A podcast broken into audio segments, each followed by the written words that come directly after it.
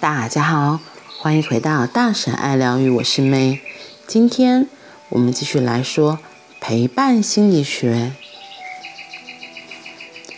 强大和柔软两个端点的拉扯。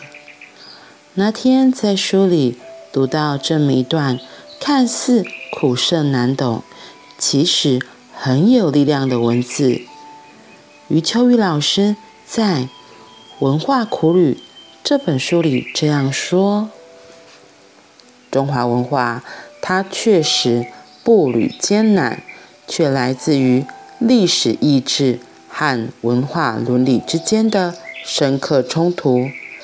历史意志要求强蛮、途径、超越；文化伦理则要求端庄、秩序、和谐。两者都有充分的理由，却方向相反，互相牵制，谁也无法实现自己。我深呼吸，停留在这里，心里想着：哎呀，这两个端点，不也扎实地存在于我们的成长挣扎里吗？左边的端点更强大、更超越，这是一个生存法则底下的急迫需求；而右边的端点平静、安详、和谐，是心底不可缺少的气氛和很想呼吸的空气。一个那么急迫，一个又如此不可缺。两者都有充分的理由，却方向相反，于是互相牵制，彼此折磨。我想，在我们不少人心里，这两个端点的拔河比赛在不同年纪上演着，特别是二十几岁到四十几岁之间，这个拔河比赛。好像最激烈。怎么说呢？二十岁的时候，未来感十足，征战四方，出类拔萃的力气足。于是，只要偏向强大、超越这边奋力的活，就不至于太慌。五十岁以后，生命的山峰看似逐渐到顶，平安着地的。和谐景象，有机会在种菜、养鸡的日子里迎接到来。就在这中间的年岁，二十几、三十几、四十几，时而想要更努力、更进步、更优秀；时而只想要泡汤、散步、三五好友吃吃下午茶、买买。铸铁锅，逛逛虾皮，中间这段，这两个端点之间的挣扎拉扯，似乎是必然，同时也是一个生命因为选择了自己偏向哪边的比例而得以精彩独特的原因。放下余秋雨老师的书之后，好几天。我苦思不解，该怎么面对这个似乎注定要卡住的两股力量。忽然，一个清晨，东北季风减弱了，而阳光难得造访的一个清晨，心里冒出这个带着光亮的念头。这这这不就是我们为什么想要学习资商心理学最精彩的理由了吗？你看，如果两个端点的挣扎是这样，左边的生存急迫端点是想要更进步、更投入、更努力、更强大、更超越；右边的生命品质端点是盼望平静、安静。宽广的内在和顺畅的能量。那学习咨商心理学，不就正好不用挣扎这两个端点的选择？因为学习咨商心理学，正好就是更投入、更努力的去体会安静的心和宽广的内在。这么一来，不就不用在两个端点之间挣扎，不需要在更进步、更优秀和只想泡泡汤、逛逛虾皮之间折磨自己的意志力了。为什么咨商心理学很值得学？请容许我用这一整本书十年来搜集的好多珍藏压箱底的故事，慢慢说给你听。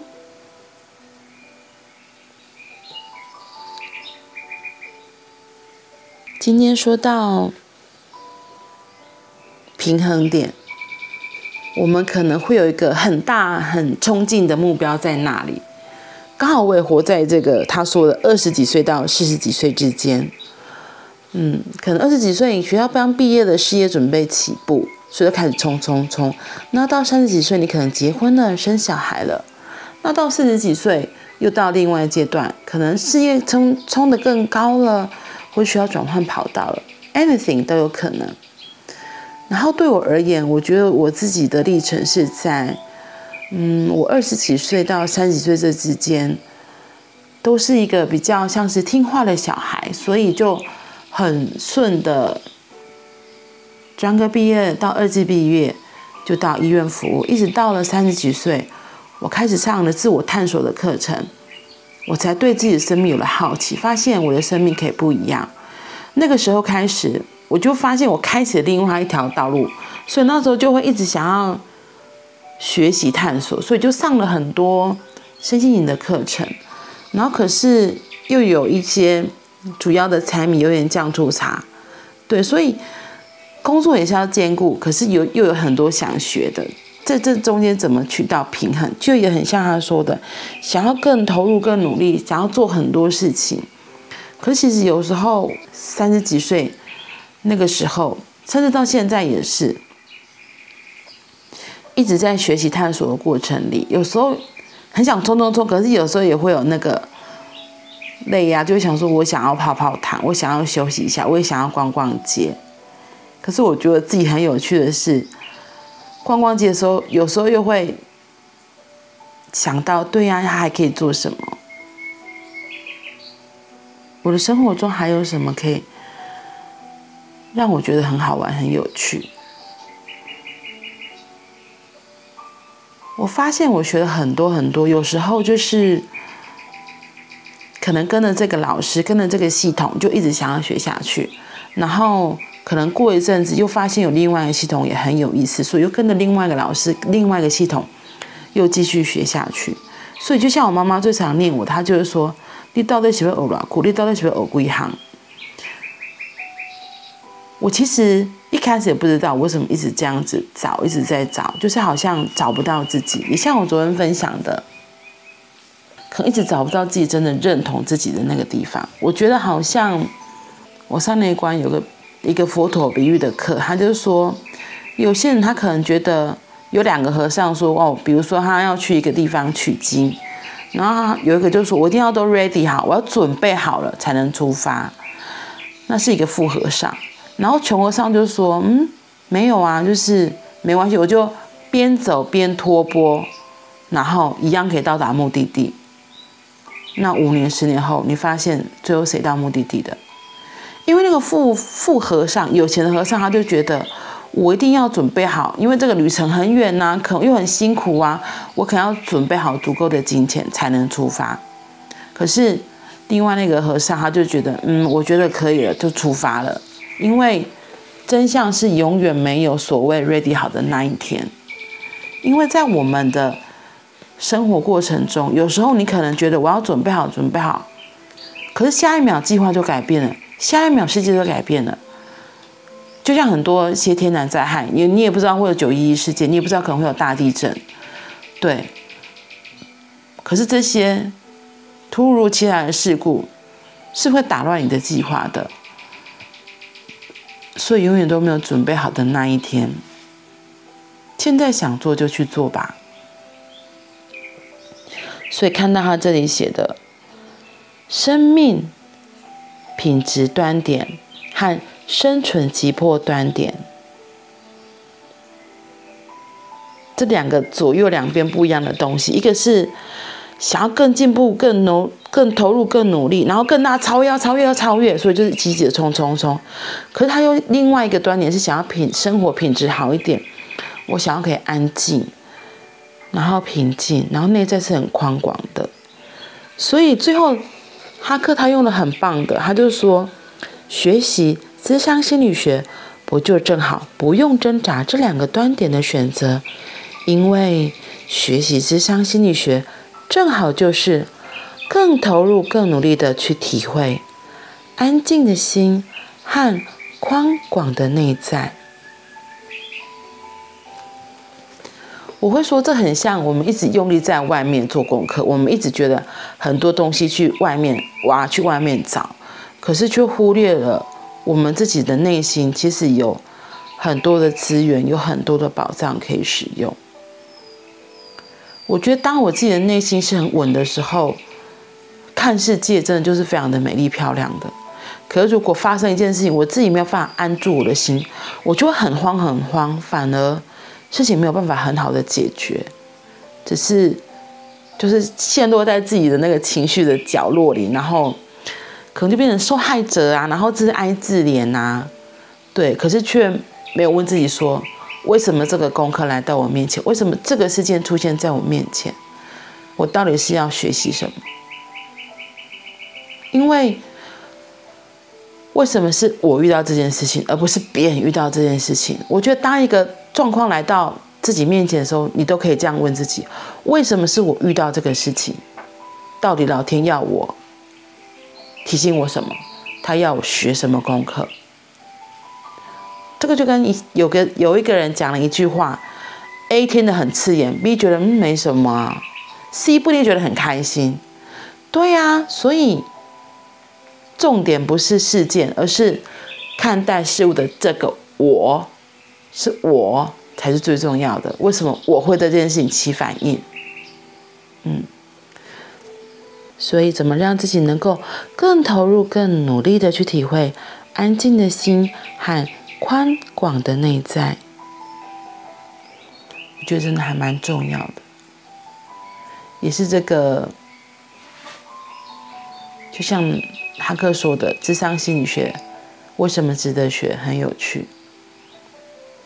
有时候我们想要接住别人之前，我就要先学会接住自己。这个很重要，为什么会这么讲？就是上次，就之前有一次，呃，我的伴侣他遇到一个很大的状况，他就很慌。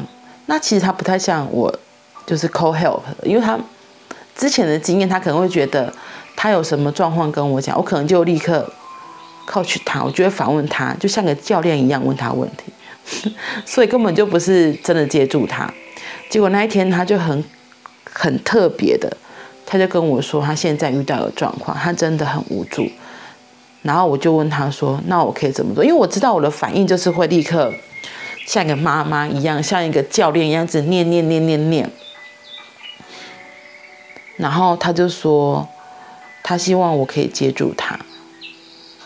那我就停了一下，我突然那时候愣住了，我想说，居然要我接住他。然后我就那时候觉得我自己状况也不是很好，我我我也不知道怎么接住他，所以我后来只是跟他说，嗯，我都在这里，你就说吧，我会听。因为我对我自己而言，我觉得有时候我只是想要有个可以说出口的地方。那我觉得我伴侣很棒的地方是他提出这个邀请，所以我就跟他说，我会在这里听你说，然后你可以说，因为。当下我不知道怎么给他做，因为选择权在他手上，我不可能帮他做决定。我不是他的妈妈，他也很大了。对，我就跟他说：“你决定你要自己决定，可是我愿意在这边听你说，我会在这边陪着你。嗯，我就用这样子的方式来接住他。